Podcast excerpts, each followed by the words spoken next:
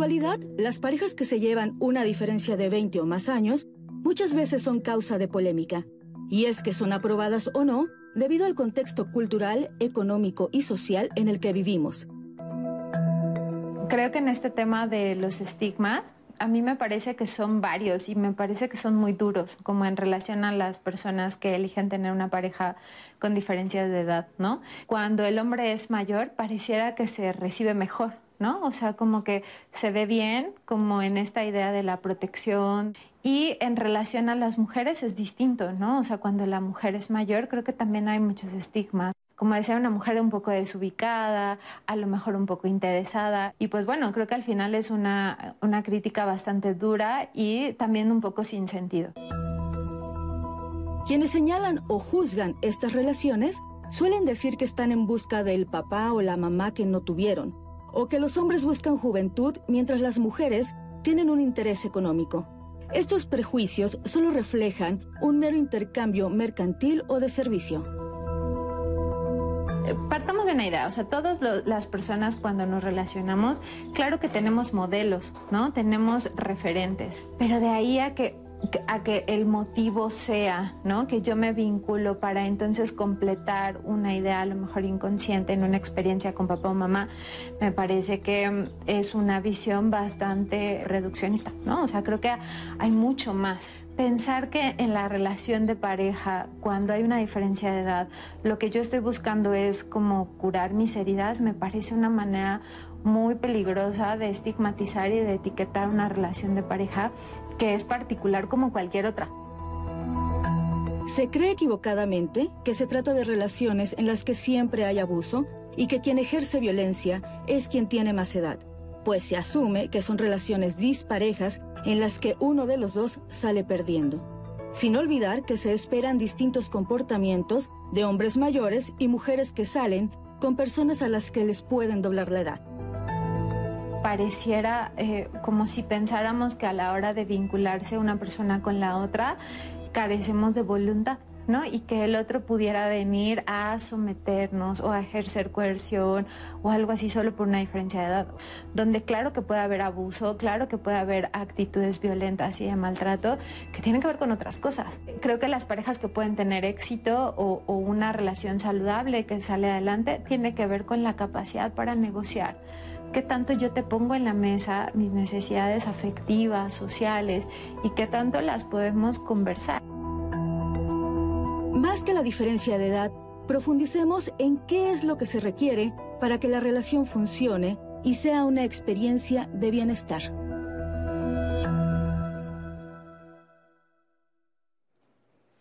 Muy buenos días, ¿cómo están? Yo soy Leticia Carvajal, es un gusto, como siempre, saludarlos hoy viernes con el tema Mi pareja es mayor que yo. Espero nos acompañen y quiero agradecerle a Lía Vadillo, quien estará alternando junto con Istiel Caneda en la interpretación en lengua de señas mexicana. Y también quiero saludar con muchísimo gusto a Anaí, porque ella está muy lista para atender y leernos y darnos a conocer todos sus mensajes y sus opiniones en redes sociales, por teléfono. Bueno, aquí vamos a estar muy pendientes. ¿No sé si Anaí, cómo estás? Buenos días, Leti. Buenos días a la audiencia. Ya viernes y yo listísima, Leti, para leer todos sus comentarios. Así es. Y voy a presentar a nuestros invitados del día de hoy. Voy a comenzar con Fernando Bolaños Ceballos. Él es doctor en Ciencias en Salud Colectiva, profesor investigador de la licenciatura en Psicología de la Universidad Autónoma del Estado de Hidalgo. Gracias por estar aquí. Buenos días. Muy buenos días. Gracias, el gusto es nuestro. También saludo con muchísimo gusto y le agradezco al maestro Andrés Gómez Espinosa. Él es maestro psicólogo académico del Instituto Mexicano de Psicooncología. Gracias, bienvenido. Gracias por la invitación. Muchísimas gracias.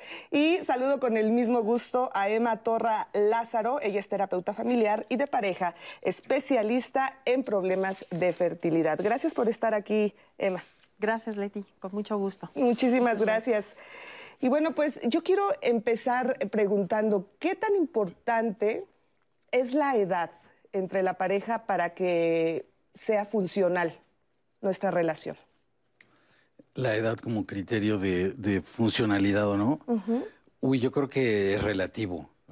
Creo que sí hay siempre ciertos parámetros como recuperaban en la cápsula, para, para medir, por ejemplo, tener mayor experiencia, eh, tener estabilidad económica a diferencia de, la pareja, eh, en general mayor madurez, sí establece algunas diferencias en términos de recursos personales, materiales, incluso eh, de recursos psicológicos para enfrentar conflictos, ¿no? que siempre son parte de las relaciones.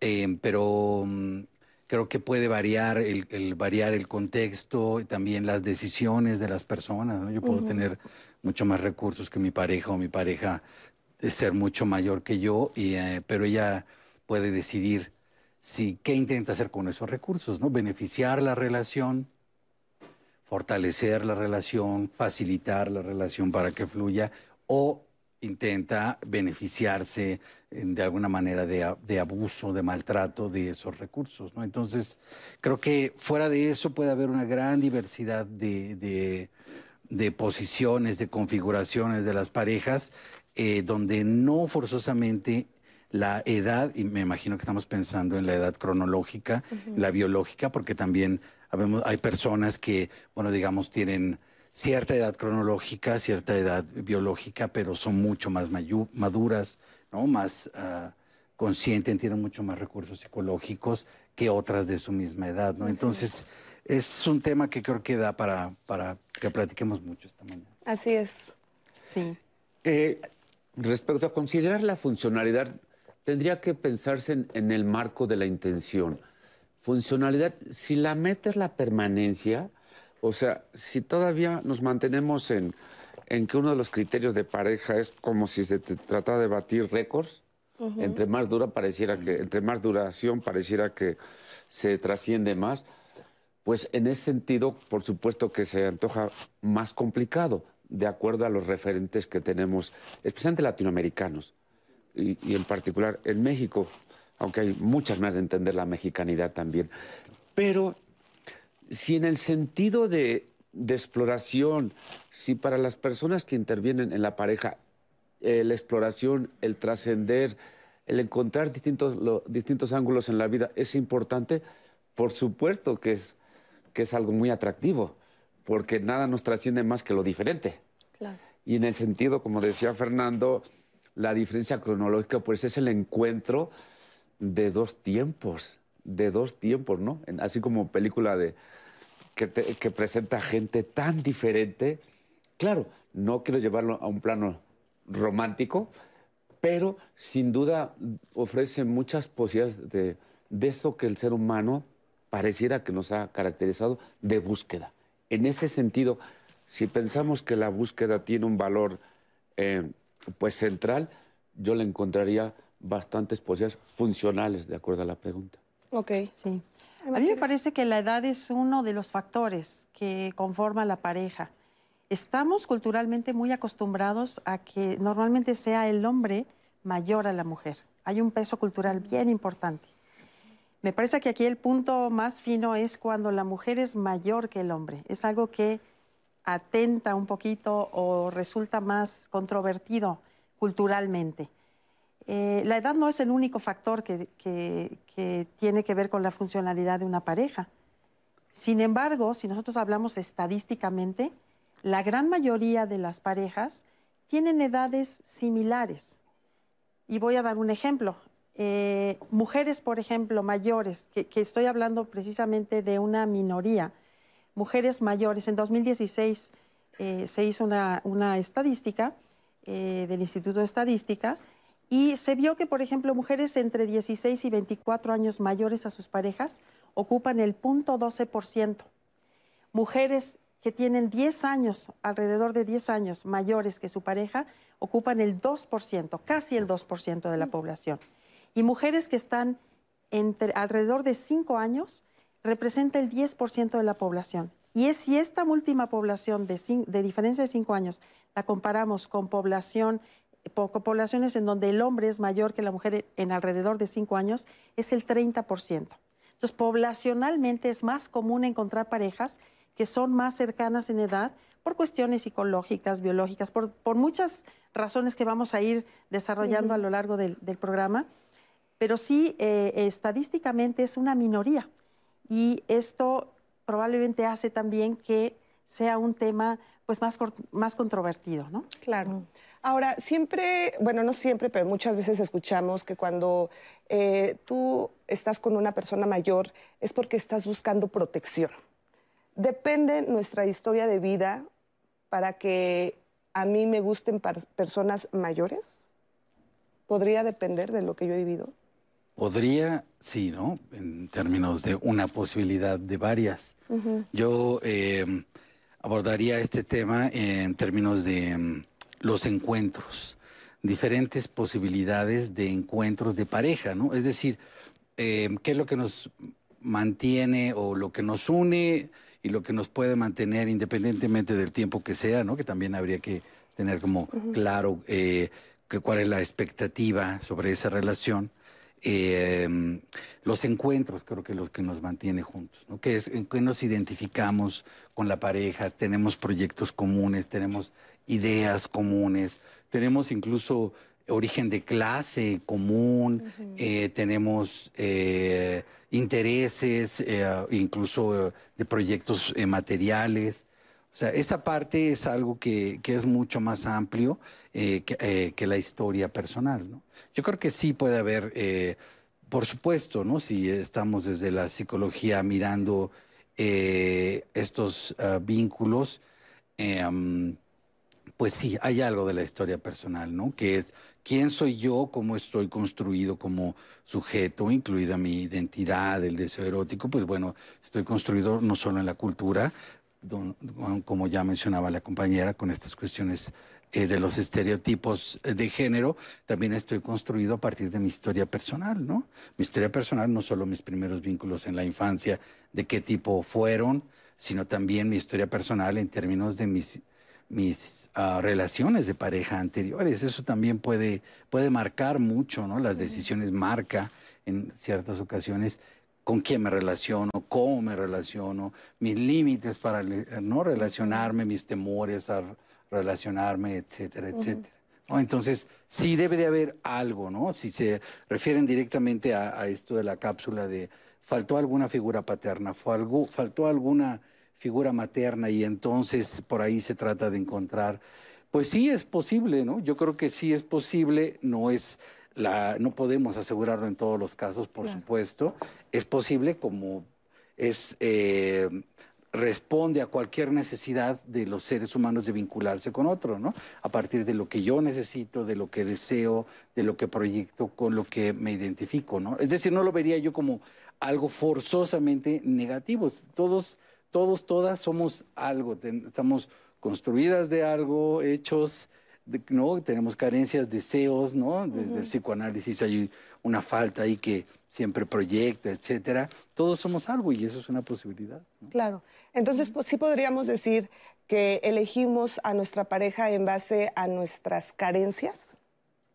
No solo a las faltas. carencias, sí, yo creo que puede ser otras carencias, también, ¿no? O sea- expectativas, eh, deseos, afines comunes, prácticos, ¿no? Ideas comunes, proyectos comunes. Creo que puede haber una combinación de, de diferentes factores, de diferentes motivos, ¿no? Lo que esperamos también de cada, de cada pareja. Incluso se mencionaban también los arreglos económicos, ¿no? De, bueno, yo tengo muchas carencias y esta persona me brinda una serie de facilidades económicas, protección económica, seguridad eh, económica que estará relacionada con mi seguridad emocional, ¿no? De la angustia, la ansiedad de llego, no llego, necesito, si tengo, también si hay hijos, si no hay hijos, ¿no? O sea, creo que eso también es algo que se juega mucho en las relaciones y creo que las personas involucradas principalmente deberían de, deberían de tener más claridad y honestidad en saber que, bueno,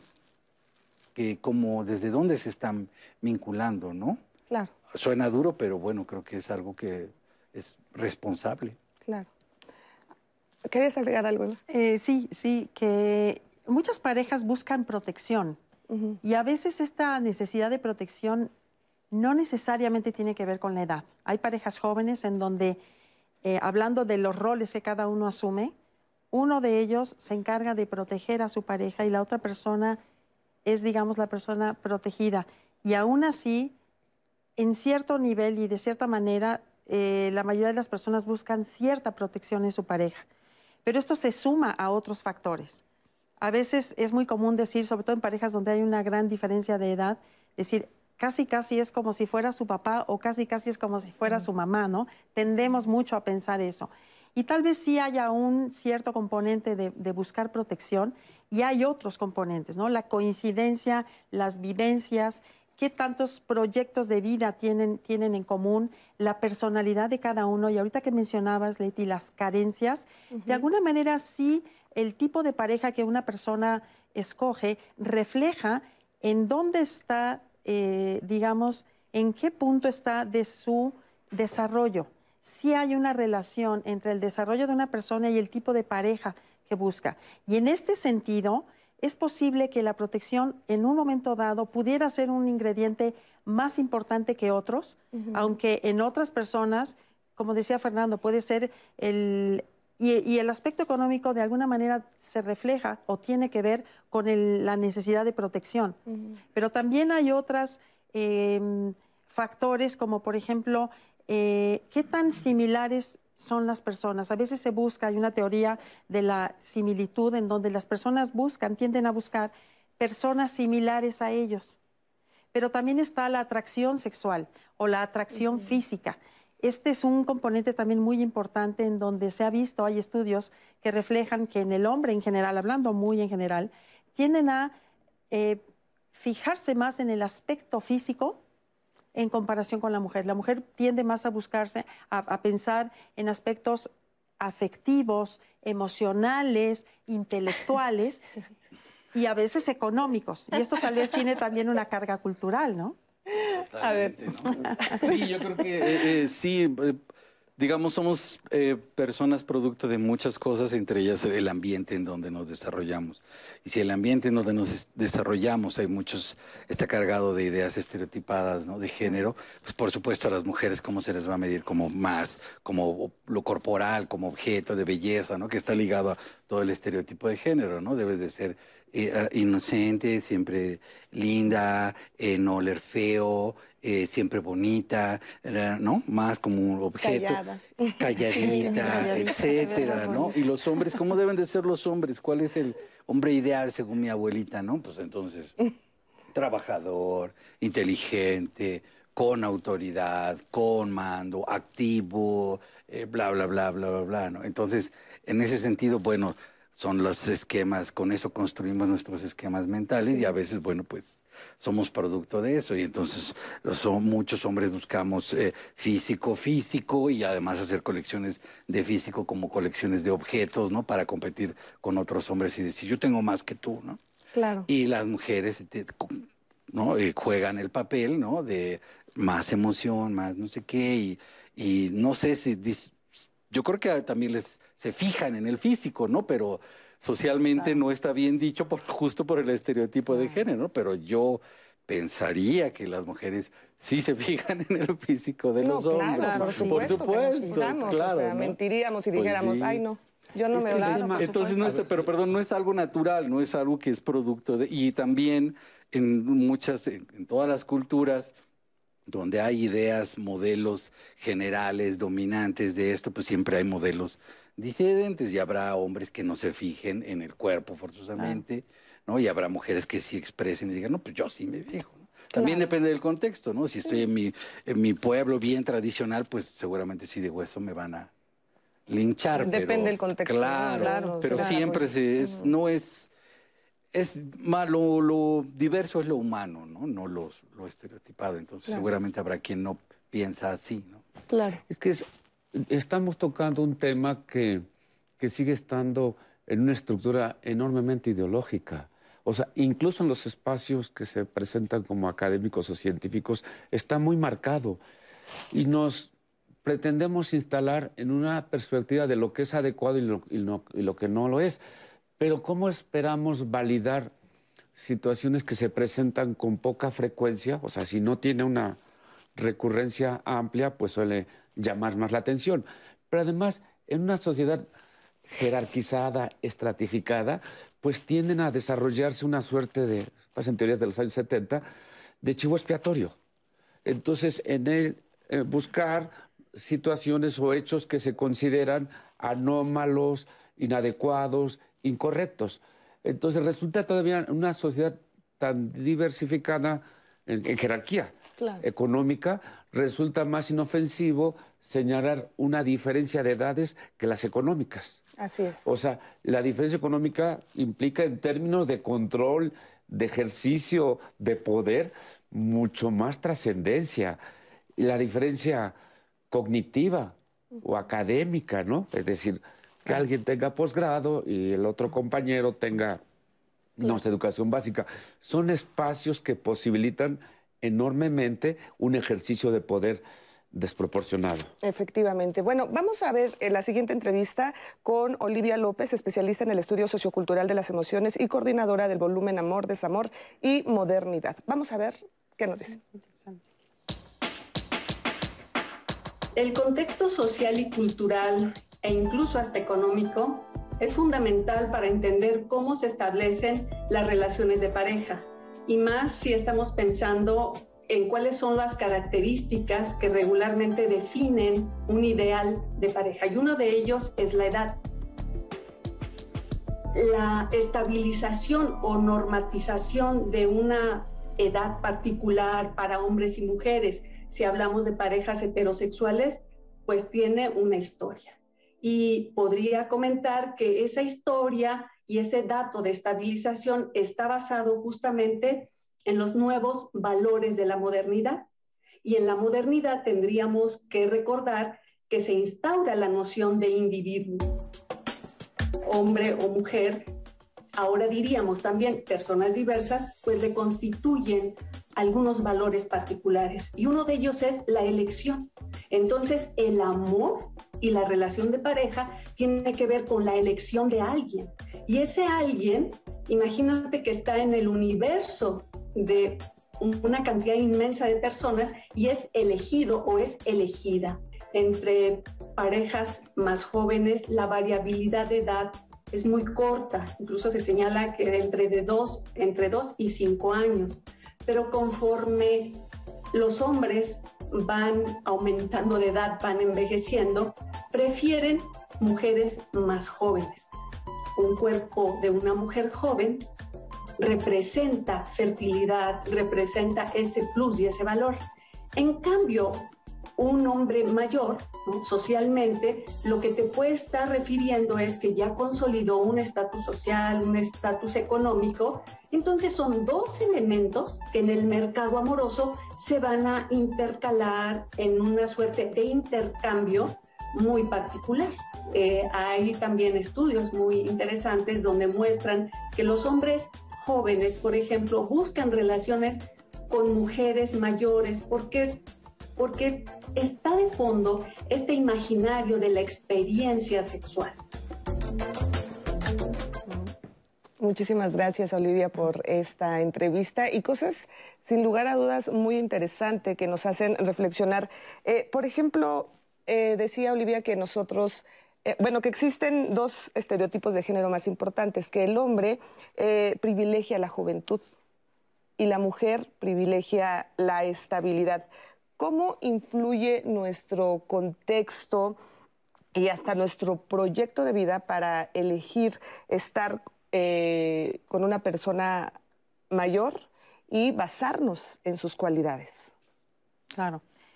Pues bueno, en realidad uno de los factores precisamente que menciona ahorita la cápsula es este factor cultural, social, la historia.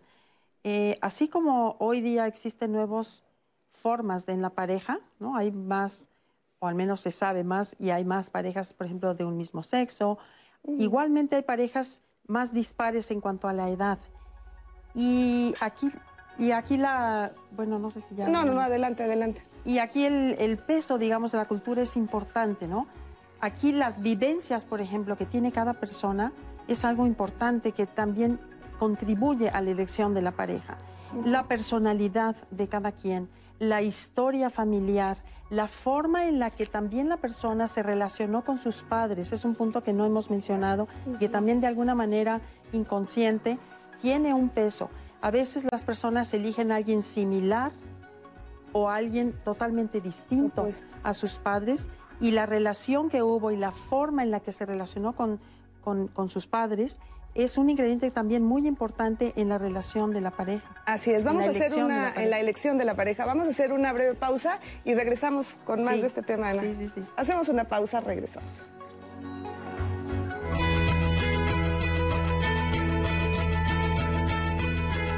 La elección de pareja no solo depende de lo que anhelamos o nos gusta, también influye el contexto social y cultural en el que vivimos.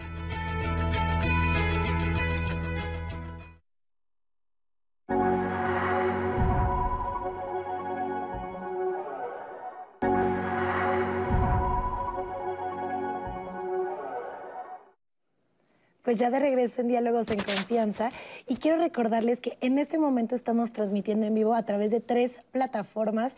No sé si ustedes ya sepan, pero también transmitimos en Twitter, estamos en vivo en YouTube y en Facebook para que ustedes nos vayan comentando sus testimonios, sus experiencias con esa diferencia de edad, si ustedes han tenido parejas así, ¿qué opinan al respecto? Ya tengo algunos de sus comentarios guardados para ahorita comentárselos en el foro. Y antes de eso, yo quiero invitarles a que se conecten con nosotros el día lunes. ¿Por qué? Porque vamos a estar hablando sobre enfermedad de Parkinson. Tenemos una cita aquí que nos dejaba la producción y nos mencionaba que el tema no está enfocado en el tema de prevención, sino más bien de la detección eh, del reconocimiento temprano de estos síntomas para la enfermedad, porque esto nos permite tener, em, pues, finalmente un diagnóstico y un tratamiento pertinente para su tratamiento. Así que no se lo pierdan, vamos a estar hablando sobre el tema enfermedad de Parkinson el día lunes en Diálogos de Salud, así que no se lo pierdan. Y de los comentarios del día de hoy, del tema, yo les quiero dar de todo un poco a los especialistas. Quiero adelantarles que tenemos de todo tipo de opiniones. Eh, Mirnix Paz nos dice, en el momento no se ven las diferencias, pero al tiempo la brecha de edad se abre cada vez más. Si no, tal vez no en tiempos, pero sí en diferencias de desarrollo, de carácter, de proyecto de vida. Ahí se nota la diferencia. Daniel Somojano nos dice, los que comentan que llevan cinco a seis años de diferencia de sus parejas, ¿eso qué?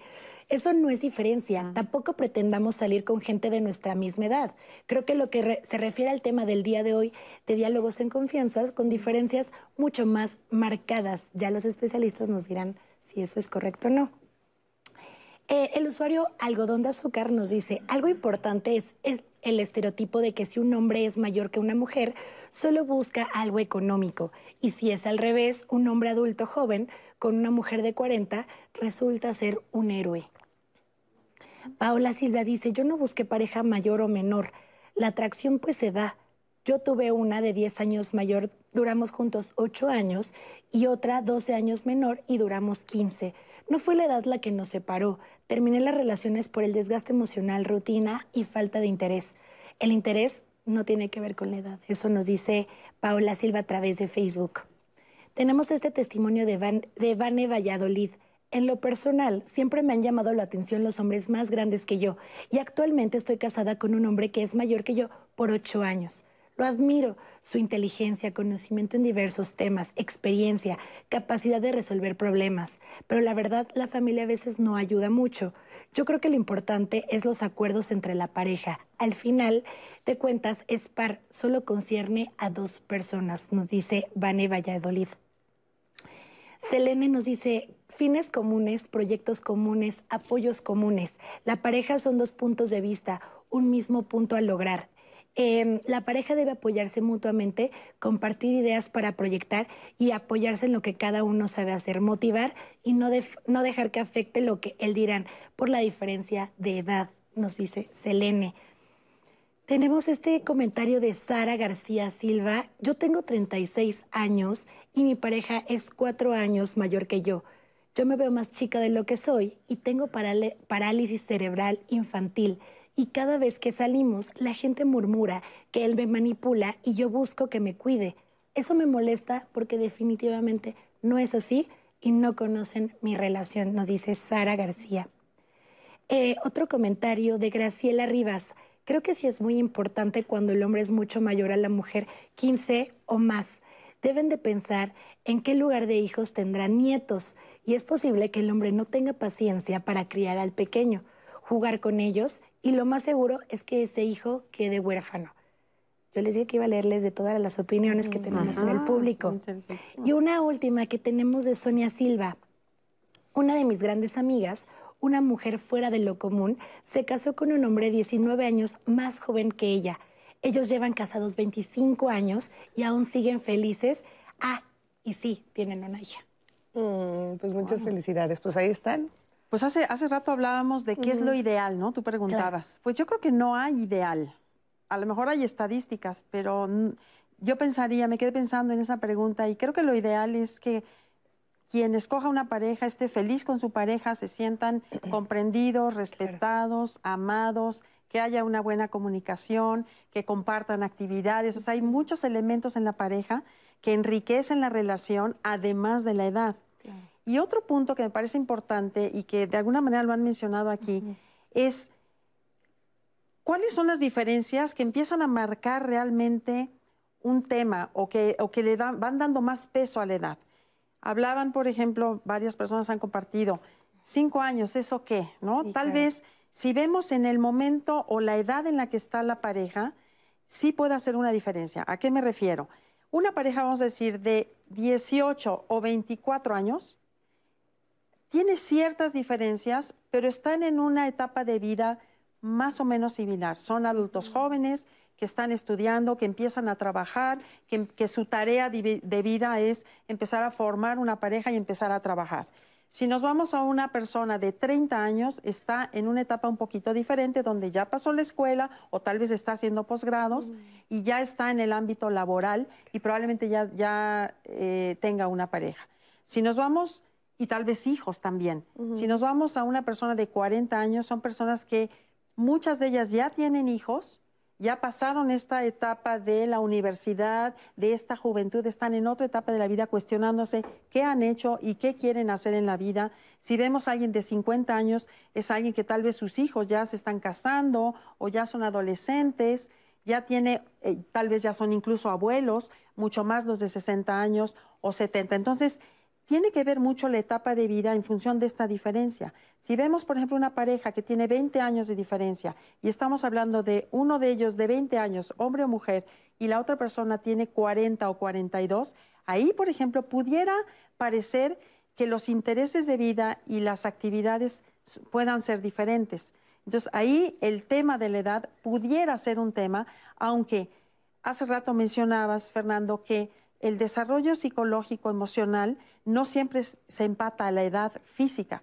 Puede haber pueden haber personas jóvenes físicamente y con, un, con intereses en la vida que empatan con una persona que tal vez tiene 40 años, que pudiera ser muy jovial o que coincida con estos intereses, o, o una diferencia mayor.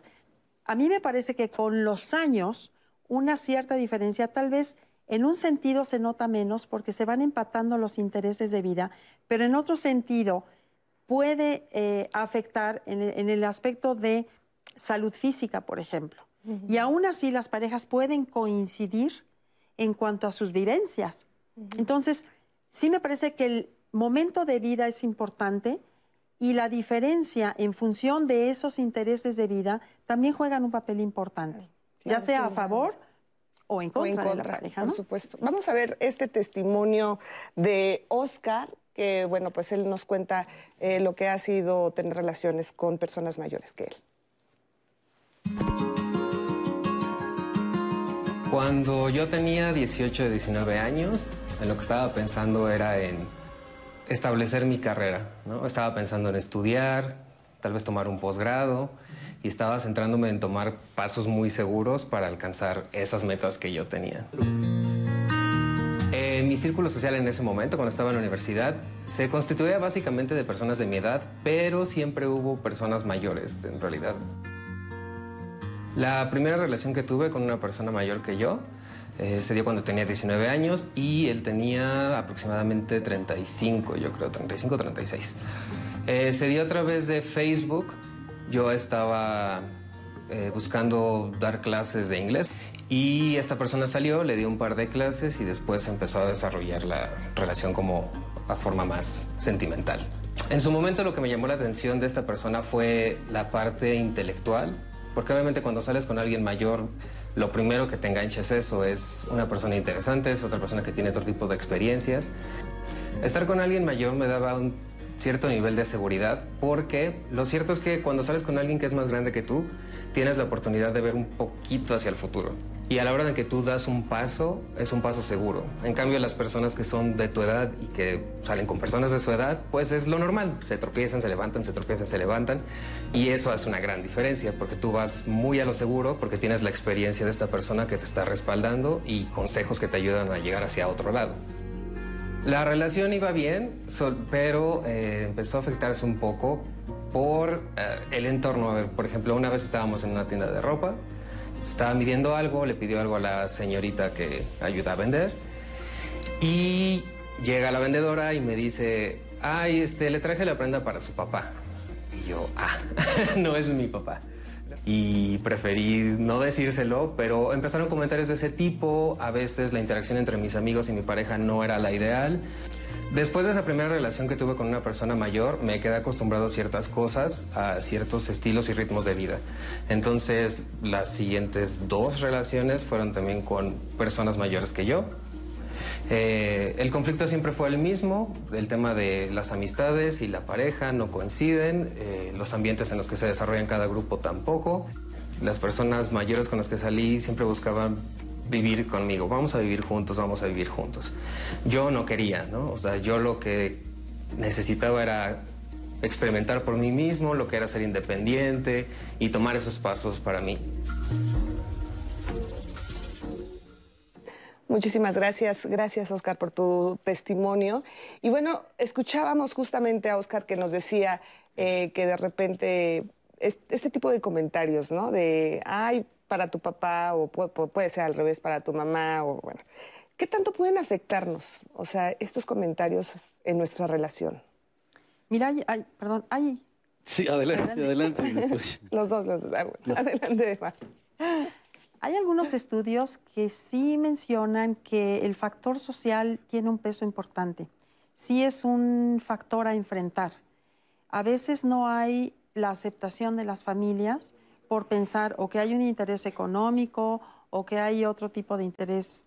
Entonces sí es algo que eh, hace mucho ruido en las familias, que se critica, que a veces no se acepta y toma tiempo aceptar. Y sí hay eh, muchos comentarios como es tu hija, es tu hijo, es tu papá, es tu mamá.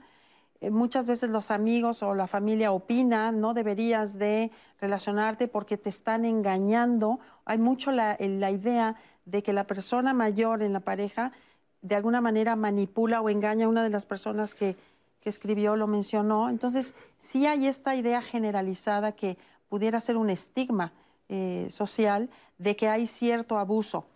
Y también hay otros estudios que revelan que las personas ya eh, de alguna manera deciden su pareja. Hoy día las personas, aunque sean jóvenes, en algún nivel finalmente deciden eh, eh, como un acto voluntario a quién eligen como pareja, voluntario e inconsciente, ¿no? Desde luego.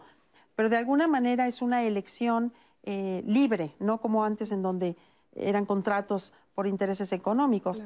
Entonces, sí, el factor social sí es un factor que puede llegar a tener cierto peso. Las diferencias a veces entre las amistades, ¿no? En donde van a una reunión con los amigos de uno o de otro y no hay esta eh, empatía o esta compatibilidad. No siempre es así, pero sí marca cierta diferencia. A veces las parejas acaban cada quien yendo a su grupo de amigos. Entonces, sí parece que el factor social es, tiene cierto peso en las parejas. Es importante.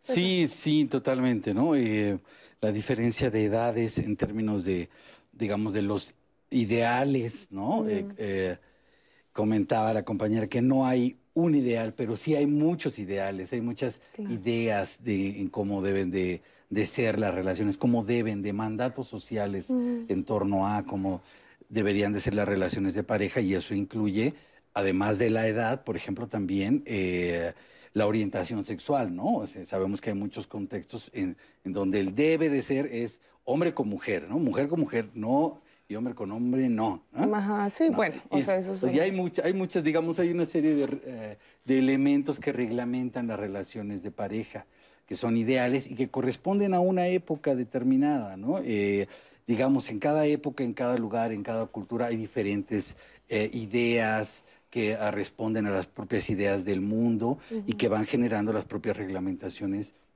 en torno a esto, ¿no? Para nosotros, como, como comentaban, eh, por ejemplo, la idea del amor romántico que surge después de la Edad Media, la idea del amor moderno, ¿no? Eh, son, digamos, eh, elementos que van forjando las ideas, los elementos que están en la cultura y de los cuales vamos construyendo nuestras formas de ver el mundo, nuestras formas de, de mirar. Entonces, en términos del el castigo social por, eh, por romper, por transgredir estas reglas sociales, sí, pues eh, si no, si somos una sociedad que no reflexionamos sobre esto y solo repetimos los patrones culturales más ah, dominantes, pues vamos a a decidir, vamos a realizar muchos castigos sociales hacia las personas que transgreden, ¿no?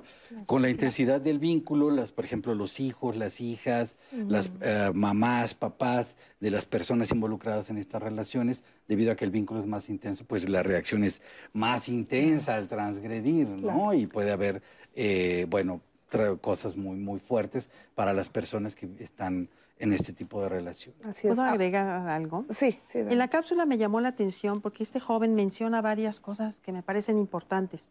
Él menciona que, que al relacionarse con personas mayores, él encontraba como más estabilidad, eh, eh, admiraba a sus parejas por ser, eh, tener más experiencia. Y sí, hay estudios que dicen, bueno, ¿qué es lo que encuentran las personas más jóvenes al relacionarse con personas mayores?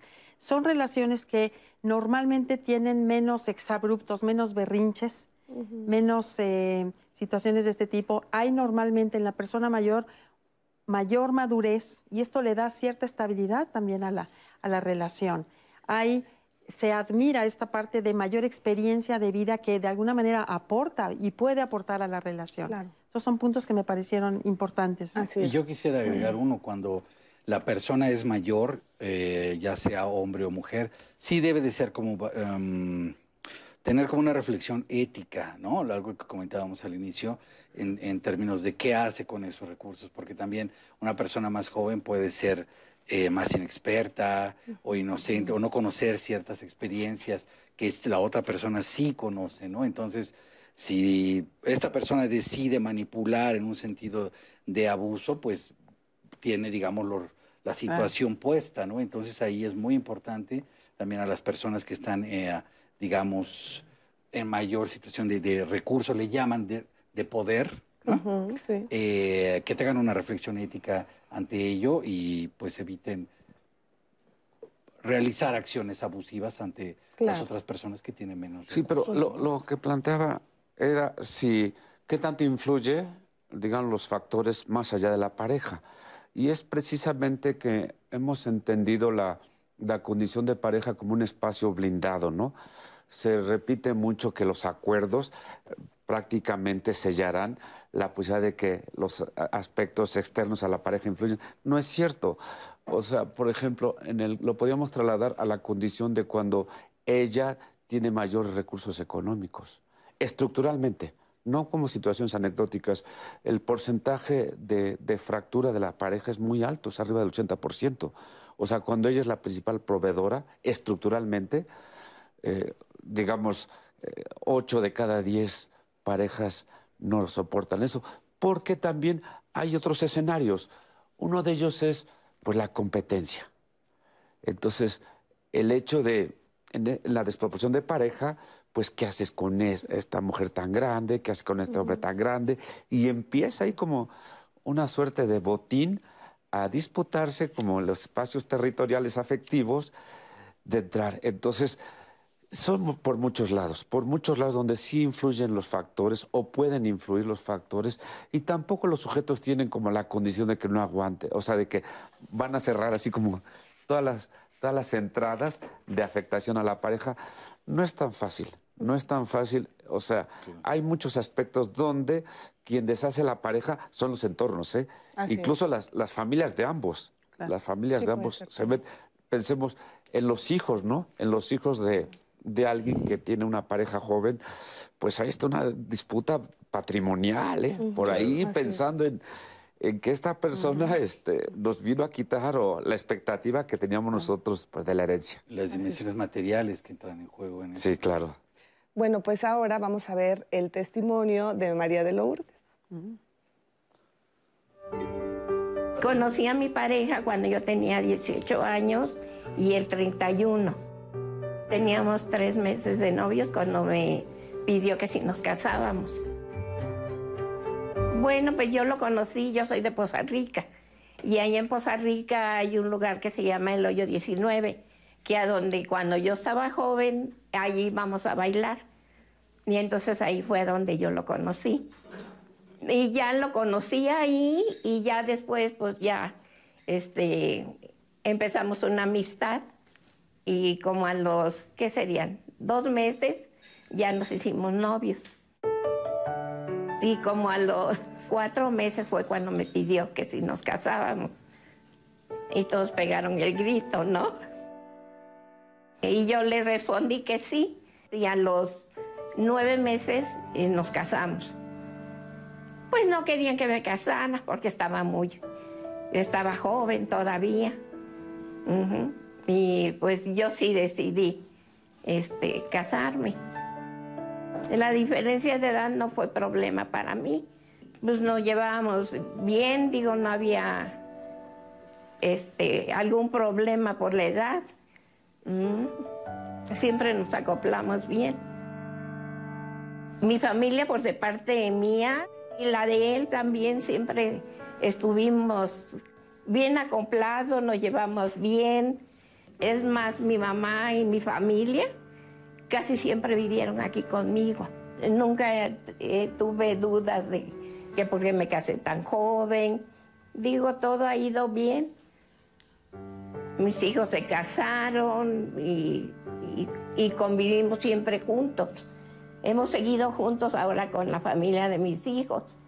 Nunca tuvimos problema de eso. Digo, como todas las parejas, ¿no? Que tienen sus diferencias, pero siempre hemos estado bien. Ah, Es más, se me fue el tiempo rápido. Muchísimas gracias a María de Lourdes y pues muchas felicidades por mantener esa relación. ¿Tú qué opinas acerca de este testimonio, Fer? Eh, sí, me llama la atención que hay como un, un supuesto ahí, ¿no? En, en algunos testimonios que es, digamos, el criterio de éxito de una relación, ¿no? En este caso estamos hablando de una relación que socialmente se considera eh, un, un reto, ¿no? Aunque biológicamente también hay retos, ¿no? Claro. Eh, tal vez deberíamos comentar sobre ello. Pero, digamos, eh, también funcionaría para las relaciones de personas más o menos de la misma edad o generación o etapa de vida, como comentaron, que el éxito de una pareja sería algo así, ¿no? Vivir muchos, muchos, muchos, muchos años juntos y tener hijos y tener nietos y estar siempre juntos. ¿no? Y eso, bueno, es otro, otro ideal eh, cultural, ¿no? Que no sé si está bien o está mal, pero digamos que en términos reales, pues habría muy pocas parejas exitosas, ¿no? Y, eh, digamos, en- de 20 años para acá que han aumentado, digamos, los divorcios, la edad eh, de, de- para casarse eh, aumentado, hay más personas solteras, pues entonces no habría parejas exitosas, si ese Claro. fuera el criterio, ¿no? Yo creo que no forzosamente tiene que ser el criterio de como de duración, ¿no? De maratón, ¿no? De a ver cuántos años más duras, sino el criterio de, de éxito de una pareja, yo creo que se tiene que medir en términos del crecimiento de ambas personas o de satisfacer sus necesidades, de resolver sus problemas, eh, cualesquiera que sean, de los encuentros que han tenido y en términos de, de, de bienestar y de, digamos, de menos relaciones, de menos daño, de menos relaciones de maltrato o de cosas que, que hirieron, ¿no? Claro. Y eso puede suceder en relaciones de dos años, un año, de 15 y no forzosamente de... Porque si no, pues no habría, habría- o habría muy pocas relaciones exitosas en ese sentido, ¿no? Que además, si ese fuera el criterio, que además habría que preguntarles a todas las personas que duraron muchos, muchos, muchos años juntas, si, bueno, ¿por qué duraron tantos años juntos? A lo mejor no era por, por motivación positiva, sino por presión social, por temor al, a la, ¿no? a, al a la fracaso, separación, al fracaso, al que dirán, al castigo social. En- Entonces, un poco me llamaba la atención ese testimonio, ¿no? El criterio de éxito. Así es. Ahora, por ejemplo, María de Lourdes nos dice que al principio la familia no los aceptaba, no lo aceptaba porque pues ella era mucho más joven que su esposo y me pongo a pensar también en la importancia que tiene el, el ser el que tu pareja sea aceptado en tu familia, con tus Claro. padres, con tus hermanos, ¿no?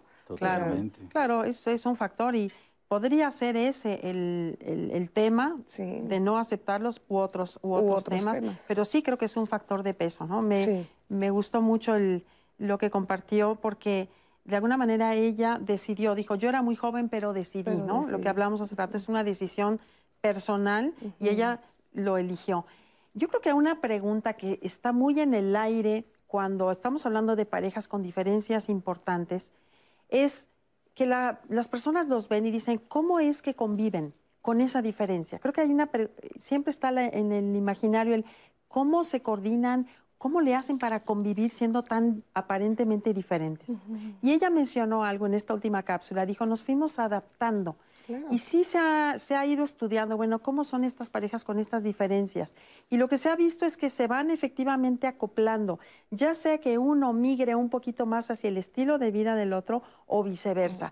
Pero de alguna manera, como sucede en las parejas, Exacto. aunque no tengan una Pero diferencia de edad, diferencia, aquí ¿no? sucede Claro. lo mismo. Y pueden ser parejas heterosexuales de un mismo sexo, Claro. es lo mismo, es, el mismo fenómeno en donde se van acoplando y van encontrando un estilo de vida acorde a los dos, en donde coinciden, en donde encuentran sus similitudes, en donde se van acoplando, ya sea con las familias, con los amigos y en el día a día. Claro. Finalmente encuentran una forma de vida. Así y ese es. punto me parece muy importante porque ese es uno de los elementos que permite que ellos puedan continuar.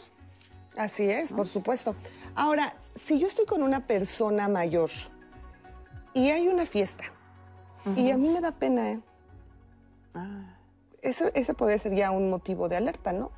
¿O qué pasa? Porque muchas veces dices, pues es que yo sí la quiero o lo quiero, pero ¿qué van a decir mis amigos? Porque ellos son mucho más chavos, entonces no van a coincidir, van a decir que parece mi papá. ¿Sabes- O sabes sea, qué? eso, ay, ¿qué, qué, qué, qué pasa? Yo creo que las mismas personas tienen sus propios esquemas y su propia expectativa de lo que iban a elegir y a veces se sorprenden cuando, creo que en lo, en lo que hemos escuchado se sorprende porque yo no, yo tenía tal plan y me encontré a esta Claro. persona y para ellos mismos representa una ruptura, un cuestionamiento personal y ellos mismos me parece que tienen que irlo también procesando y superando, ¿no? Así es. O no sé si supuesto. superando, pero procesando para aceptarlo. Así es. Hacemos una pausa y regresamos.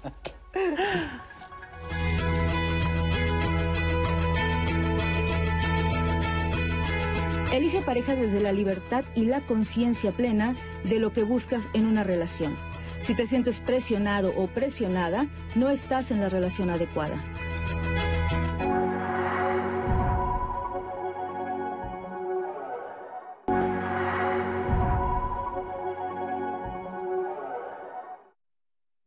Pues regresamos a la conversación literal, porque aquí en el estudio seguimos con la plática, con los comentarios, porque está buenísimo el tema y también de todo lo que ustedes nos han opinado en redes sociales. Y no sé, sí sé que saben, pero a nosotros nos encanta en el centro de contacto con la audiencia también acercarnos con, con ustedes a través de llamadas. Acuérdense que también el teléfono está disponible para para ustedes en el 55 51 40 55 51 66 40 00 para que ustedes marquen y también aquí recibo yo sus llamadas. Así que marquen al teléfono que estamos súper al pendientes. Y ahora sí, del tema del viernes, del siguiente viernes, porque ya saben ustedes, ya vuela a vacaciones aquí, es Viernes Santo. Pero yo entiendo que en esta parte de religión y tal, pero en diálogos en confianza también hablamos mucho de tradición, de costumbres, que es prácticamente también lo que se vive en México alrededor del el Viernes Santo. Vamos a estar hablando sobre el tema, así que no se lo pierda, que vamos a ver todas estas tradiciones y riqueza que tenemos en nuestro país. No se lo pierda, los esperamos el siguiente viernes. Y del tema del día de hoy, los comentarios, tengo una llamada de señora Palacios que dice, llevo 33 años casada, mi esposo me lleva 22 años. En mi caso, la edad no importó para que yo sea feliz a su lado. No me ha faltado nada en los diversos aspectos. Quiero recalcar, La edad ni importa en una relación de pareja, nos dice la señora Palacios en llamadas, que son opiniones. Pero tenemos una que también, pues, de todo un poco, eh, que nos comenta lo siguiente de Blanca Estela. Me casé a los 17 años, él a los 26, nueve años de diferencia. Con 33 años de casada yo les puedo decir que ha sido muy difícil permanecer juntos. La diferencia de edad sí repercute por la madurez que adquieres conforme a tu edad. Me brinqué etapas de mi vida por tratar de nivelarme la madurez, por entre comillas, de él. Todo acarrea consecuencias. Y me parece interesante, Blanca, que e- ella considera que perdió etapas de vida por estar con él. Eh, tenemos otro comentario que quiero agradecerle a Luis Magallón porque siempre está súper activo en nuestras redes sociales y me regaña porque dice, es que no leen mis mensajes. No, Luis, te juro que sí leemos tus mensajes. y él dice que en mi experiencia juegan muchos factores al crear una relación, la edad, el nivel intelectual, etcétera. Sí es importante la edad, así como múltiples factores, no solamente eso. Tenemos este testimonio de Mirna. Mi esposo y yo, cuando nos vimos, fue amor a primera vista, nos comenta. Pero el problema es que él era maestro de inglés y yo estudiante de secundaria. Por ese motivo ni siquiera nos hablamos. Ocho años después, la vida nos juntó de nuevo y nos casamos a los tres meses de novios. Nos llevamos ocho años, pero siempre nos hemos llevado muy bien. Él y yo tenemos un sentido del humor alegre y tranquilo, no tenemos vicios y nos gusta estar siempre en familia. Creo que más que la edad, en este rango lo importante son los ideales, cómo se lleven, cómo solucionan el reto juntos y creer fielmente que, eh, que son un verdadero e- equipo. Tenemos una niña de ocho años y una bebita de cuatro meses. Cumpliremos nueve años de casados y todo ha sido mejor cada día en nuestra relación. Ella nos escribe desde Tennessee, Estados Unidos. Entonces, muchas gracias por tu testimonio, Mirna.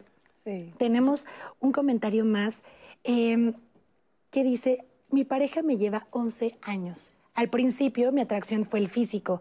Hoy llevamos 17 años juntos, tenemos una niña, ya hoy de 16 años. Al principio pensé que sería esto pues divertido la relación, con mucha experiencia de parte de él y eso va a ser importante.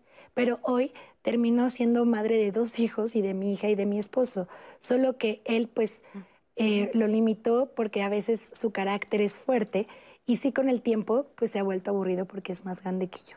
Nos dicen a través de Facebook. Y eh, una última que dice, yo tengo una pareja que me gana por 17 años. Yo tengo 28 y él 44 y nos hemos sabido complementar. Hemos crecido personal y profesionalmente. Llevamos seis años y la verdad ya me veo, eh, ya no me veo con alguien de mi edad en caso de que concluyera esta relación. Eso es muy interesante. De Miru, Miruska Mixeiro, luego sus usuarios son complicados, perdón si no los pronuncio adecuadamente. Y pues cierro con este porque tenemos una, una eh, cápsula preparada de Gabriela, con Gabriela, la doctora Gabriela Saldívar. Ella nos habla sobre relaciones asimétricas y creo que puede redondear estos testimonios que acabo de compartirles. Así que vamos a verla y ahorita regresamos. Podemos verlas en diferentes eh, maneras. Mira, una es cuando existe una diferencia entre los afectos, que una de las partes de la pareja quiera más que la otra. Entonces eso puede hacernos que puedan existir eh, algunas cuestiones de manipulación.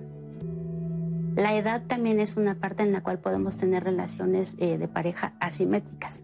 Bueno, por cuestiones de género hay que recordar que antes era muy común que tú te pudieras casar, no sé, con una persona que te llevara 20, o hasta 25 años o más, que fuera varón, porque se decía que ya estaba establecido, a veces, o que ya tenía un futuro bien, ¿no?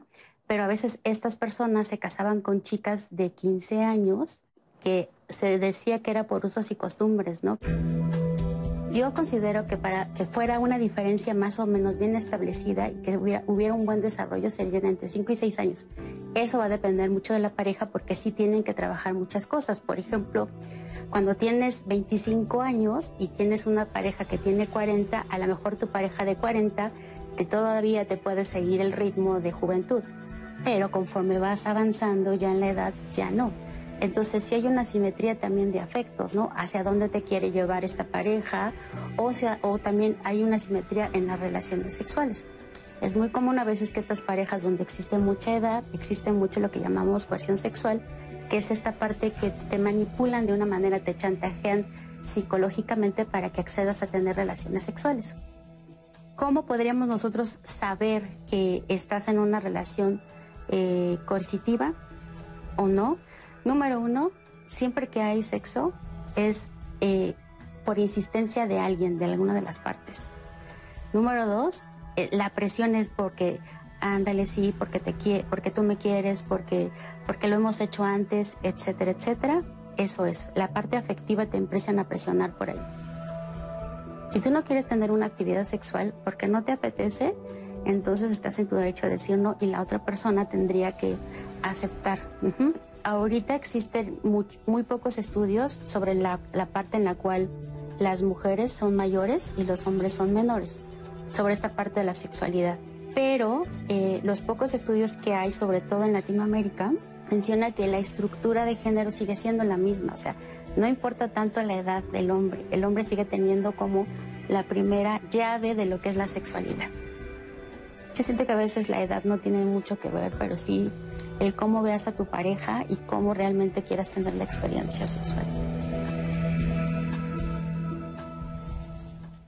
Muchísimas gracias, gracias por esta entrevista. Y pues sí, ¿cómo identificar eh, que se está en una relación coercitiva? Pues yo creo que algo importante es la percepción de quién es la posible víctima, ¿no? Si se siente mal, si se siente presionada, si cuando tienen relaciones hay algo que, no, le, no le gusta, le queda una sensación rara, pues ahí hay algo que, reflexionar, ¿no? Y esto que eh, comentaba Gaby, eh, que si alguien siempre está insistiendo, es que ahí hay un desacuerdo, ¿no? Claro. Y si hay desacuerdos, bueno, pues hay que platicar mucho y tal vez varias veces hasta que lleguemos a un acuerdo, en lugar de obligar, ¿no? De obligar ante el desacuerdo, imponer, coercionar, ¿no? Manipular, chantajear para eh, que alguien obtenga lo que desea para que imponga su voluntad. Claro. Esa parte es importante. Yo quería aprovechar para hablar de dos cosas reales, ¿no? Eh, porque hemos estado considerando digamos que estos ideales son construidos, varían de lugar a lugar, en ese sentido son eh, relativas las reglas, las reglamentaciones en torno a las parejas de cómo deben de ser, ¿no? En, sexo, edad, eh, etcétera, etcétera. Pero eh, en términos de lo real, de lo, lo, que pasa en la vida real, bueno, primero, em, sí, si las, la sociedad, nuestra comunidad en general, eh, no aprueba que se estén transgrediendo esos ideales, pues si vamos a la fiesta y a la reunión con la pareja, pues hay, ¿qué es lo que habría que esperar que va a suceder? Es obvio, ¿no? O sea, va a haber estas ah, miradas, va a haber algunos actos de discriminación, frases o actitudes que nos van a denotar eh, cierto rechazo hacia ello, ¿no? Entonces, bueno, eso es eh, un castigo social, es algo que no está bien, pero bueno, habría que esperar que suceda, ¿no? Entonces, sobre eso, pues las parejas pueden decidir y tener sus propios espacios o decidir enfrentar ese tipo de situaciones o decidir no frecuentar. Es algo que la pareja tiene que, construir. ¿Cómo va a enfrentar eso que es real, que va a seguir sucediendo? Y también, como siempre, cuando se transgreden eh, ideales sociales, pues hay gente que castiga, hay gente que tiene estas actitudes de rechazo, pero también hay gente que apoya, ¿no? Entonces, bueno, hay que, habría que también acercarse, identificarlas y construir estas nuevas redes en donde sí puede haber un espacio compartido, porque finalmente es eso, construir un espacio en común. Y la otra parte que ha surgido, eh, que habíamos comentado, es la parte de lo cronológico, la edad, ¿no? Si hay 20 años de diferencia, eh, digamos, en algún momento, pues, por ejemplo, en el caso de las mujeres, pues va a llegar la menopausia, ¿no? Eh, y, va a bajar la libido sexual y va a haber menos eh, lubricación, ya no hay ovulación y eso podría alterar en algún sentido eh, la parte erótica, el, la parte erótica de la pareja. Bueno, pues ahí podrían buscar alguna hacerse de los recursos que existen, ¿no? Así asistir a terapia sexológica, lubricantes, no sé. En términos de embarazo, bueno, también hay estas cuestiones de la inseminación artificial o congelar el óvulo, ¿no? Que pueden ir, la tecnología puede salir al rescate también, ¿no? De estas relaciones humanas.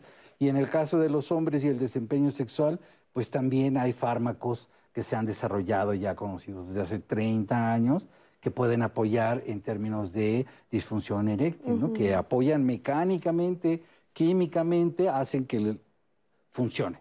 ¿No? Entonces ahí hay algunas, eh, en términos de estos retos que pueden presentarse conforme avanza la edad, que ya lo comentaban en algún comentario, bueno, también hay algunas opciones que se pueden, se pueden utilizar, ¿no? Claro. Y que hay que chocar, hay que enfrentar con el ideal que siempre va a estar diciendo eso, no, eso sí, eso no, ¿no?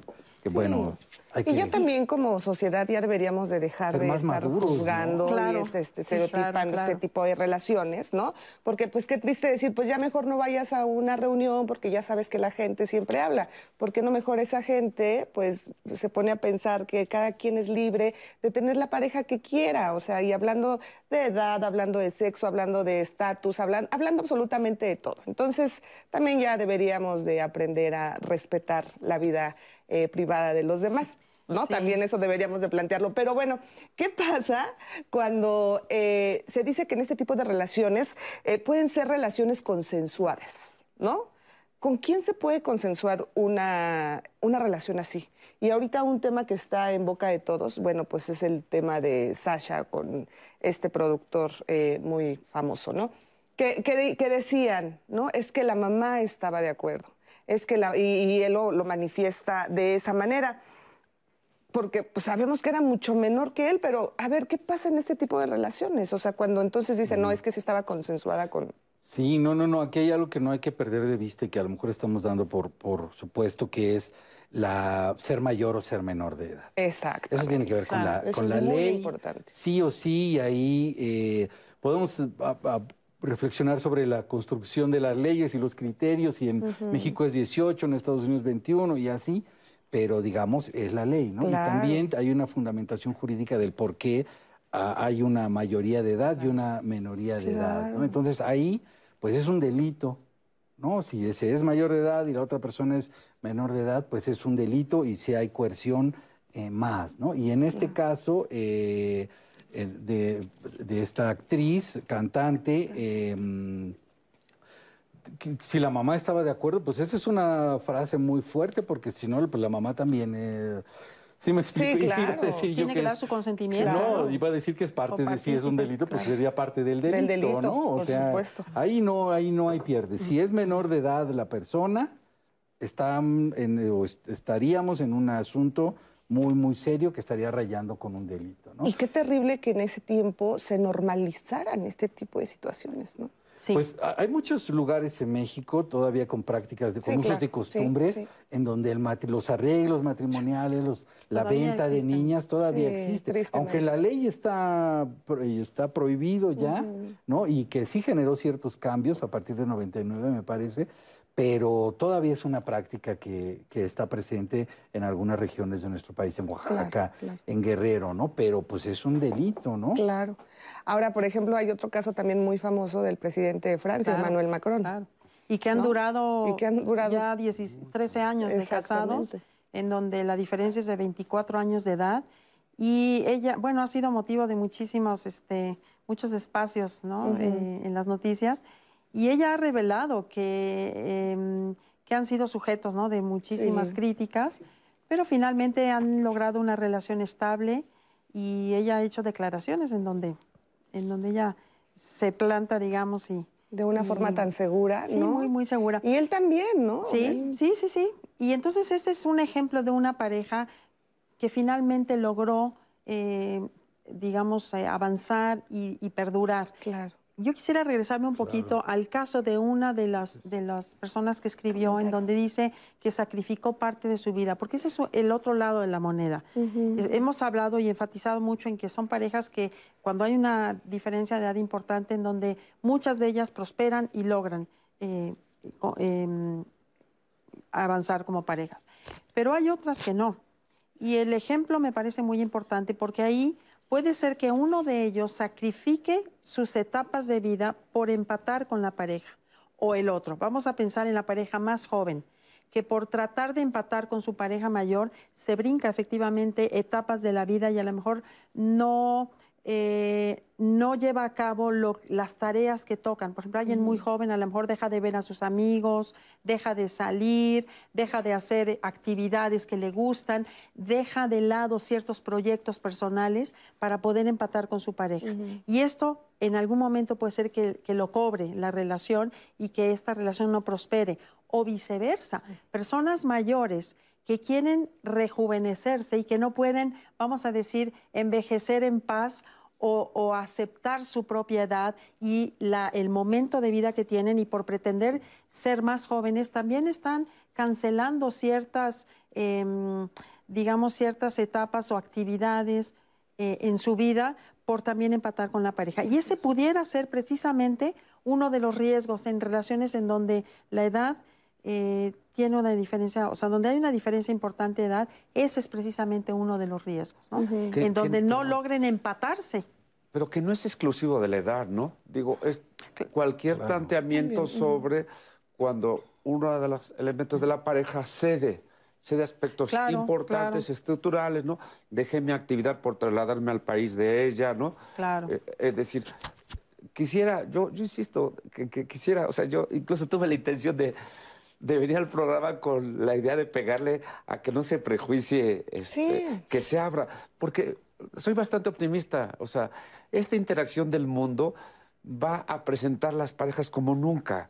O sea, vamos a presentar ahora en México que casi no tenemos, por ejemplo, parejas con diferencias fenotípicas. ¿No? Claro, la persona blanca con la otra persona sin embargo, sin embargo, diferencias hablando, socioeconómicas. Ajá, sin embargo, hablando del tema que nos ocupa hoy, que es la edad, que en algunas circunstancias sí es un factor de peso. Yo me refería a esto porque claramente estoy de acuerdo con lo, con lo que mencionas, Andrés, en el sentido de que hay otros, otros aspectos que finalmente limitan o separan a la pareja, pero hablando en este contexto de la edad, sí la edad en algunas parejas sí es un tema que eh, hace, marca diferencias y que no logran empatar y que sí representa la cancelación de ciertas etapas de uno o de otro. Todo esto obviamente depende de cómo cada quien lo viva y lo maneje. Y aquí lo ligo con lo que hablábamos hace rato, en el sentido de que cuando una persona se empieza a relacionar con alguien con una diferencia de edad, y hablo otra vez en el contexto del programa, una diferencia marcada, vamos a decir 15 años, 20 años, 25 años, en muchas personas representa un proceso también de personal de aceptación, porque todos estos valores sociales están introyectados en cada quien. Y una persona cuando dice, es que no me atrevo a llevar a mi pareja a la fiesta, no es una cuestión tanto de los demás, es proyectar en los demás una inquietud propia de híjole, a lo mejor esto está fuera de los, de los cánones de la sociedad, me van a criticar y entonces habría, habría que revisar personalmente cómo esa persona lo está viviendo para trabajarlo y en la medida en que logre aceptarlo, entonces se va a presentar con mucha mayor aceptación y ya no va a importar tanto si los demás dicen o no dicen, aunque digan o no digan. ¿Sí me explico? Sí. Sí, pero bueno, esto, sí, sí, yo creo, estoy de acuerdo con mm. Emma, pero también creo que hay otras posibilidades, ¿no? En, este, eh, en términos de lo que comentas, de que pues tal vez soy yo el problema que es el que se siente mal porque yo no lo quiero llevar. Tal vez sí, pero tal vez es que voy a sentir rechazo y me van a manifestar rechazo abierto a las otras personas, ¿no? O sea, es una de varias posibilidades, ¿no? No es algo nada más eh, psicologista. Y en términos de la edad, sí habrá muchas parejas en que la edad los es una diferencia muy, muy marcada y terminó con la relación. Pero como vemos, también hay otros casos en que no es así, ¿no? Yo le llevaría al término de las diferencias muy, muy marcadas. Por ejemplo, en términos, como decías, fenotípicos, en términos de raza o de etnia, ¿no? Cuando la diferencia es muy marcada, hay un reto a vencer, ¿no? Cuando la diferencia es muy marcada de edad, hay un reto a vencer para la pareja. Cuando el origen eh, social, el origen de clase de las parejas es muy marcado, pues vaya que hay un reto a vencer ahí, ¿no? Cuando los valores, ¿no? Si yo soy panista y tú eres una persona más progre, progre pues tenemos un reto importante para nuestra relación. ¿No? En sí es como sería como las diferencias muy marcadas. Para todas las parejas serían como retos a vencer, ¿no? Algunos lo superan y algunas no, ¿no? Y yo pondría esto de la, de la diferencia de edad eh, también en términos, como hemos eh, eh, mostrado, se ha dejado ver aquí en, el programa, como cual, casi cualquier relación de pareja con sus características. Es algo que tienen que construir. Y tienen que encontrar puntos en común y tienen que encontrar afinidades. Y cuando haya diferencias marcadas o muy marcadas, pues habrá que abordar esos conflictos para construir puentes, acuerdos, sí para ceder, ¿no? Para que, porque una para estar en pareja es ceder. Habría que ver si ceder todo un proyecto de vida entra en esa negociación. Eso suena muy fuerte, ¿no? Pero ahí tendría que ser de la propia pareja si, si decide hacer eso y si es lo adecuado. Pero digamos, yo creo que ese proceso de, construcción, el proceso de la dinámica de cualquier pareja que también pasa por diferentes etapas, ¿no? Y las diferencias más marcadas, en este caso de edad, pues nos ponen eh, retos más importantes a vencer. Así sí, por supuesto. Ahora, por ejemplo, ¿qué pasa si eh, una, una, mujer de 20 a 30 años le puede llamar la atención a alguien mucho mayor, ¿no? Y tal vez en ese momento, pues para ella es como lo ideal, lo interesante, pero, por ejemplo, ¿qué pasa cuando esta persona tal vez tiene 40 años y tal vez ya no le pueda traer una persona de 50 o 60, ¿no? O sea, dependiendo de la edad puede también cambiar eh, tu inclinación hacia una persona mayor o menor. Desde luego que sí, yo pienso que sí, ¿no? Puede ser, y esa es una de, los, de las situaciones que, que ocurren, ¿no?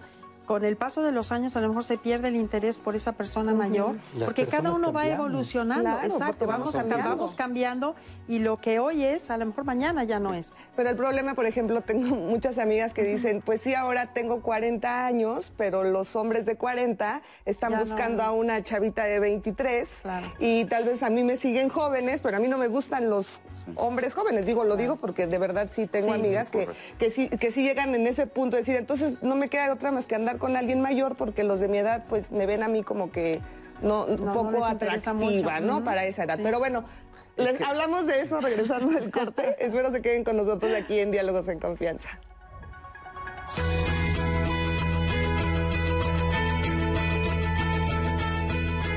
En las relaciones de pareja, donde hay una gran diferencia de edad, se cree que existe un desequilibrio del poder, pero esto ocurre en cualquier relación.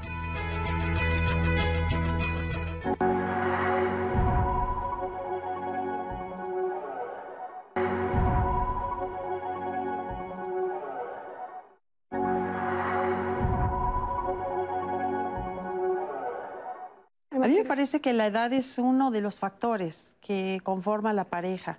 Estamos culturalmente muy acostumbrados a que normalmente sea el hombre mayor a la mujer. Hay un peso cultural bien importante. Me parece que aquí el punto más fino es cuando la mujer es mayor que el hombre. Digamos, somos eh, personas producto de muchas cosas, entre ellas el ambiente en donde nos desarrollamos. Y si el ambiente en donde nos desarrollamos hay muchos, está cargado de ideas estereotipadas, ¿no? De género, pues por supuesto a las mujeres cómo se les va a medir como más, como lo corporal, como objeto de belleza, ¿no? Que está ligado a todo el estereotipo de género. muchas parejas buscan protección y a veces esta necesidad de protección no necesariamente tiene que ver con la edad. Hay parejas jóvenes en donde, eh, hablando de los roles que cada uno asume, uno de ellos se encarga de proteger a su pareja y la otra persona es, digamos, la persona protegida. Creo que lo ideal es que quien escoja una pareja esté feliz con su pareja, se sientan comprendidos, respetados, amados, que haya una buena comunicación, que compartan actividades. O sea, hay muchos elementos en la pareja que enriquecen la relación además de la edad. Sí, hay muchos ideales, hay muchas ideas de en cómo deben de, ser las relaciones, cómo deben de mandatos sociales en torno a cómo deberían de ser las relaciones de pareja y eso incluye, además de la edad, por ejemplo, también eh, la orientación sexual. La desproporción de pareja, pues, ¿qué haces con esta mujer tan grande? ¿Qué haces con este hombre tan grande? Y empieza ahí como una suerte de botín a disputarse como los espacios territoriales afectivos de entrar. Entonces, son por muchos lados, por muchos lados donde sí influyen los factores o pueden influir los factores. Entonces, en términos del el castigo social, por, eh, por romper, por transgredir estas reglas sociales, sí, pues eh, si no, si somos una sociedad que no reflexionamos sobre esto y solo repetimos los patrones culturales más ah, dominantes, pues vamos a, a decidir, vamos a realizar muchos castigos sociales hacia las personas que transgreden, ¿no?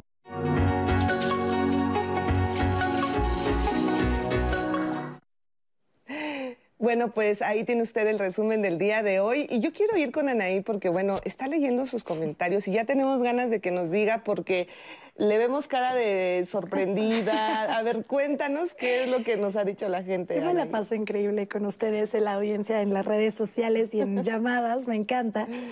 Les dejan muchas preguntas a los invitados. A ver. Nos dice, nos dice Pedro Díaz, un buen porcentaje de parejas con grandes diferencias de edad están más relacionados con conflictos de interés y conveniencias individualistas que por aspecto amoroso afectivo. ¿Qué opinan los invitados? Nos dejaron la pregunta así, Pedro Díaz. Dice, la mayoría son por interés, no es por amor. Pues mira, yo lo que diría es que hay de todo, ¿no? No podríamos, me parece que generalizar es algo que no, no cabe, ¿no? Creo que en la realidad que vivimos existen todas las, eh, todas las posibilidades, desde el negro hasta el blanco. Entonces, seguramente eh, en muchas parejas puede suceder eso y en otras no. Claro. Eso es lo que yo diría. No generalizar, ¿no? Sí, sí, Sí, sí. y eso es algo muy importante en términos de como sociedad, ¿no? Yo no puedo eso generalizar a partir de mi experiencia, ¿no? O sea, yo conozco el caso de mi amiga, de mi amigo y el mío, y a partir de eso generalizo, o sea, eso no, no se puede. Bueno, sí se, se puede porque sucede, pero no está bien, ¿no? O sea, No es si real, algo bebé. no es No real, porque No algo que nos ha mostrado la ciencia es que eso no es un criterio para eh, generar conocimiento Claro. verídico, conocimiento científico. No pues, se puede generalizar a partir de mi propia experiencia. ¿no? Seguramente habrá algún, habrá casos así porque tampoco somos una sociedad inocente, ¿no? No. Pero no, por supuesto que no serían todos, no se puede generalizar. Hay de todo. Yo les comentaba fuera del aire del caso de un amigo de mi papá que eh, quedó viudo al, como de set- un poco más de 70 años y como a los dos o tres años se casó con una, pues con una mujer de 26, 27, 28 años. O sea, el caso es que la diferencia era, pues sí, era mucha y aparte era muy evidente. Entonces fue como todo un tema con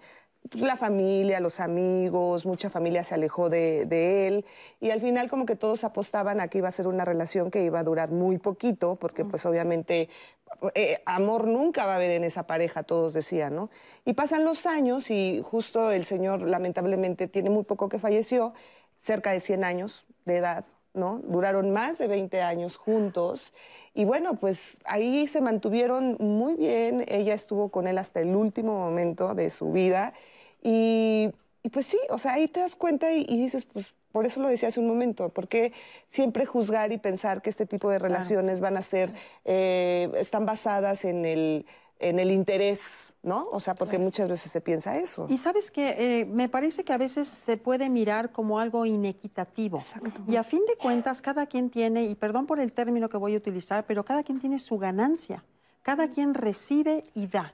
Y muchas veces las parejas son complementarias y se complementan de alguna manera que a los ojos externos no se ven tan, apare- tan, tan claramente, pero desde luego que cada uno tiene una ganancia y están aportando algo en la relación y se complementan de alguna manera. Por supuesto. Y claro, bueno, también uno de los aspectos que escandaliza, digo, es, fue, me parece que puntualiza sobre por interés, es que te- hay todavía la idea de deseconomizar a la pareja. O sea, Claro. la pareja es también una experiencia económica, ese es su origen, Claro. es de supervivencia. Entonces se escucha fuerte, se escucha este, desafectivizado, ¿no? Un poco Lo amoroso, romántico. pero la pareja también tiene una, una función, y me parece estructural, la económica. Claro, Claro. Totalmente. Seguimos con comentarios. Tenemos este de Yasmín Vera, porque hemos hablado de, eh, o hemos dado, se se han dado consejos en el programa de cómo no tal vez opinar sobre este tipo de relaciones, pero ahora Yasmín nos pregunta sobre cómo podemos manejar los estereotipos o prejuicios que la gente tiene en base a este tema, porque son comentarios que me afectan en mi relación. Es decir, ella nos pide ahora estas herramientas, sabe que se va a enfrentar a la sociedad, qué herramientas puede tener para que no le afecten y pueda continuar con su relación. Claro. Bueno, eh, hace rato mencionábamos que normalmente cuando algo que alguien comenta nos afecta es porque está tocando un punto que nosotros no hemos terminado de resolver. Si no, no nos importaría. Realmente cuando uno tiene a una persona, tiene algo resuelto, generalmente es, cobra muchísima menos importancia de lo que otros opinan. Entonces, eh, mi comentario sería revisar qué dice ella misma sobre este tema. Y creo que ahí la respuesta tal vez se parezca a lo que los otros digan o no, pero sí revisar, hacer una reflexión personal de qué, cómo se ve ella, qué se dice a sí misma en relación a este tema y trabajar sobre eso para, eh, de alguna manera, em, resolverlo precisamente. Y entonces en la medida en que lo vaya resolviendo va a ser una herida que se cierre y cuando los demás la toquen, pues va a ser casi insensible a eso o mucho menos sensible. Mm.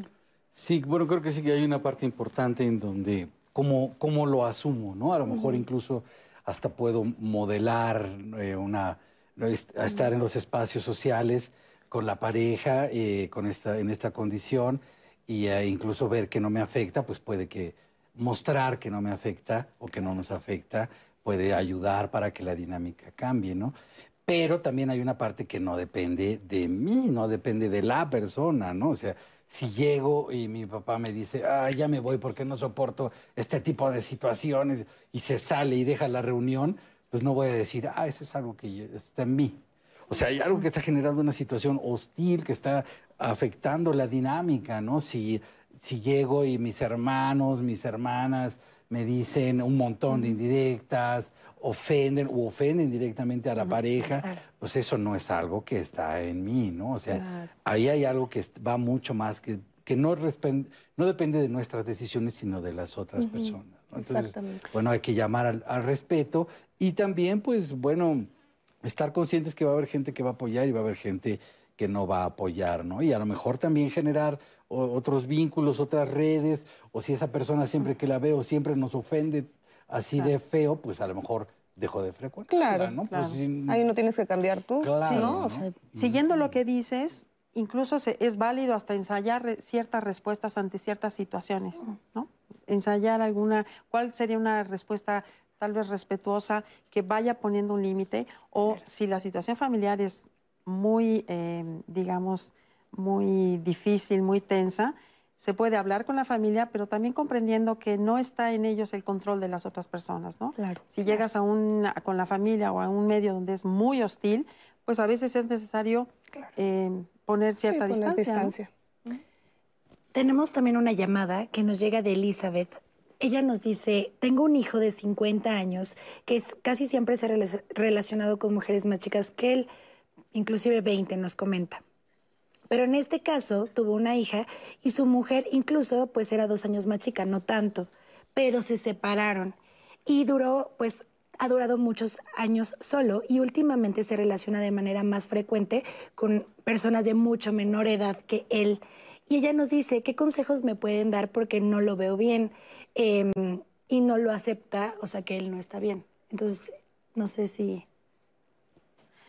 Pues creo que yo me regresaría un poquito al punto en el que es difícil controlar lo que hacen las otras personas, ¿no? El motivo por el que él se relacione, pues es algo eh, que tiene que ver con él, con muchos factores que hemos mencionado, pero hay algo que es difícil ingerir en, esa, en esas decisiones de su hijo, ¿no? Creo que más bien sería cuestión de trabajar en la aceptación, en decir, a ver, ¿por qué a ella le es tan difícil enfrentar esta situación y tal vez nuevamente tenga que ver con ella, ¿no? Claro. Eh, con un tema personal y que habrá que revisar para saber si puede aceptarlo o no lo puede aceptar.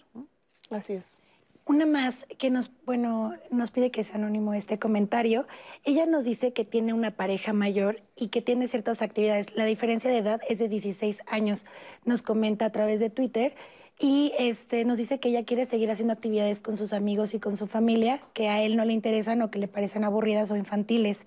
Pero ¿de qué forma? O sea, ella dice que lo ama y no va a dejar esta relación, pero ¿de qué forma pueden empezar a platicar o conversar para que ella no deje de hacer estas actividades que le gustan, pero mantener la relación? Pues como cualquier pareja, ¿no? O sea, si somos pareja, o sea, no forzosamente me va a gustar todo, ¿no? Lo que haces, lo que te dedicas, tus amistades, tu familia, tus gustos, tus hobbies ni por supuesto a mi pareja le va a gustar todo lo que yo hago, ni mis hobbies, ni mis amigos, ni nada. Entonces, por eso hay espacios de pareja y hay espacios míos y hay espacios de ella y los espacios de ella, pues ella son de ella, así que puede hacer pues un papalote, o sea, lo que quiera de eso, ¿no? Puede ir con su familia, puede ir con sus amigas, puede ir a lo que sea y el otro persona pues no tiene por qué juzgar eh, sus gustos, el uso de su tiempo, ¿no? Pues sí es su tiempo. Así es.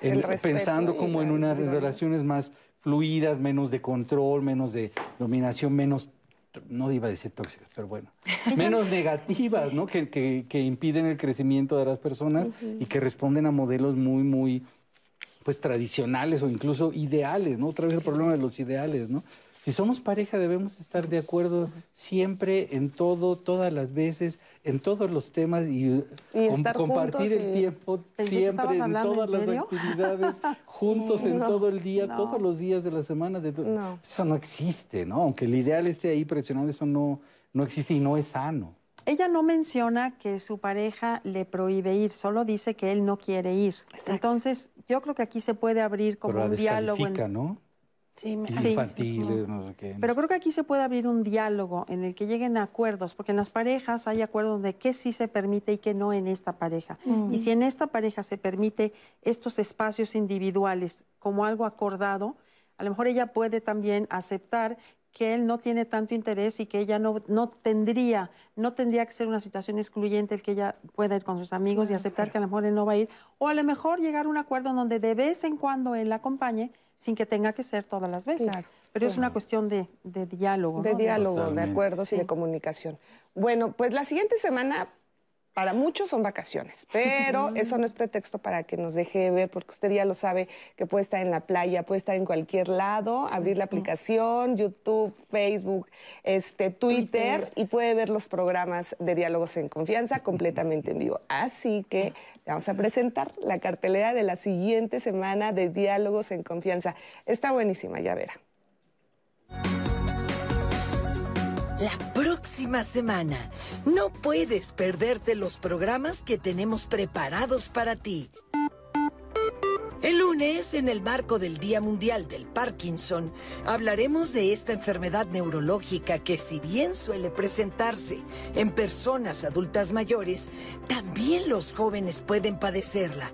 Infórmate para lograr un diagnóstico oportuno y conocer las opciones de tratamiento. Las vacaciones pueden ser un momento maravilloso para el descanso, pero también una presión por sentir que hay que pasear con la familia. ¿Has pensado qué hacer en estos días? El martes acompáñanos porque te compartiremos algunos lugares para disfrutar en familia. ¿Sabes qué significa ser una persona avara? Algunos dicen que son aquellas que desean poseer bienes y dinero, pero ¿cómo es su comportamiento? ¿Cómo se relacionan con sus seres queridos? El miércoles descubre aspectos sobre la avaricia y sus implicaciones emocionales. Cada año conmemoramos la Semana Santa y participamos en actividades que son reflejo de la riqueza cultural que nos caracteriza. Identifica su significado y cómo se fortalecen nuestros lazos comunitarios. El jueves hablaremos de las tradiciones de la Semana Santa. Expresiones de Viernes Santo es nuestro tema del viernes, día que es solemnemente recordado con las procesiones que se realizan en todo el país. Te esperamos. Síguenos a través de nuestras transmisiones en vivo por Twitter, Facebook Live y YouTube Live. No olvides que Diálogos en Confianza es un espacio para ti. ¿A poco no está buenísima la cartelera de la siguiente semana? Así que espero nos acompañe aquí en su programa Diálogos en Confianza. Y bueno, pues llegamos ya casi a la recta final de este programa y pues obviamente les queremos agradecer todos sus comentarios, sus participaciones y todas estas dudas que usted pues nos tiene la confianza de enviarnos. Emma, ¿te gustaría agregar algo? ¿Con qué te gustaría que nos quedáramos del tema de hoy y cuál sería como tu conclusión? Bueno, yo diría que la diferencia de edad es un aspecto más en la vida de la pareja. Me gusta la idea de que es un reto más a vencer y que me parece importante desmitificarlo, porque es algo que, así como otros aspectos, surge en la vida de las parejas y que se puede resolver o no, pero restarle un poquito, esa, se suma a otros factores. Entonces, considerar esto me parece importante. Ese es el mensaje que quisiera dejar. Sí, de nueva cuenta, pues yo también tengo una eh, idea de que es necesario pues entender esta diversidad, esta, esta condición humana y particularmente en la diferencia de edades, en un país donde la sexualidad pues se establece hasta cierta edad. Y entonces, si la sexualidad es un asunto de jóvenes, desexualizas a quien no es joven. Entonces, eh, hay una condición donde se posibilita la vinculación humana y que forma parte de una pues de un mosaico de, expresiones y, formas de, convivir. Pero sí es importante, yo quería intervenir hace rato en, el aspecto que señalaba sobre el abuso. El abuso es complicadísimo eh, eh, percibirlo, percatarlo. Una de las propuestas que yo haría es que ninguna pareja se cierre, se cierre. Lo ideal sería que estuvieran siempre en la condición de acudir a un experto a terapia, pero verbalicen, intercambien sus, experiencias con otras personas.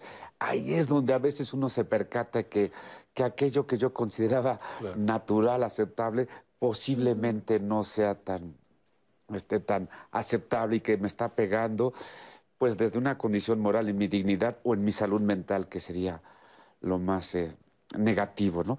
Entonces, pues yo hablaría de visibilizar las relaciones. Esto, contrario a las adversidades de que nos fastidian a quien tiene una condición no común, exponerlas. Exponerlas y, y saberse que que está una oportunidad de vida, ¿no? Eh, que, está en algo que, se tiene que agradecer y disfrutar mucho. Esto, decir, eh, precisamente, lo estoy pasando bien y tengo derecho a pasarla bien, ¿no? Este, con todo lo que se diga, pero incorporando el factor de la reflexión. Ok, muchísimas gracias. Al gracias. Contrario, gracias. Fernando. Sí, em, yo me centraría para concluir en las personas involucradas.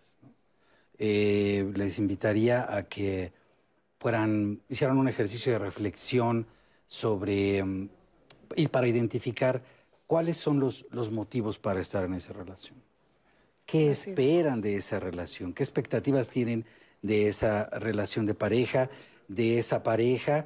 Y en ese sentido que sean claros, que sean honestos y que actúen de manera responsable teniendo conciencia de que sí hay una eh, asimetría, puede haber asimetría, puede, no siempre, pero puede haber una asimetría importante en términos de recursos materiales, experiencia, psicológicos, y que eh, sepan que están ahí y que actúen de la manera correcta, es decir, sin eh, pretender abusar uno del otro y hasta donde les dé, como a cualquier pareja, les da hasta donde les da a partir de sus diferencias. Y también, eh, al final de cuentas, el respeto me parece que es básico porque eh, también, bueno, es que uno siempre cuenta sus experiencias, ¿no?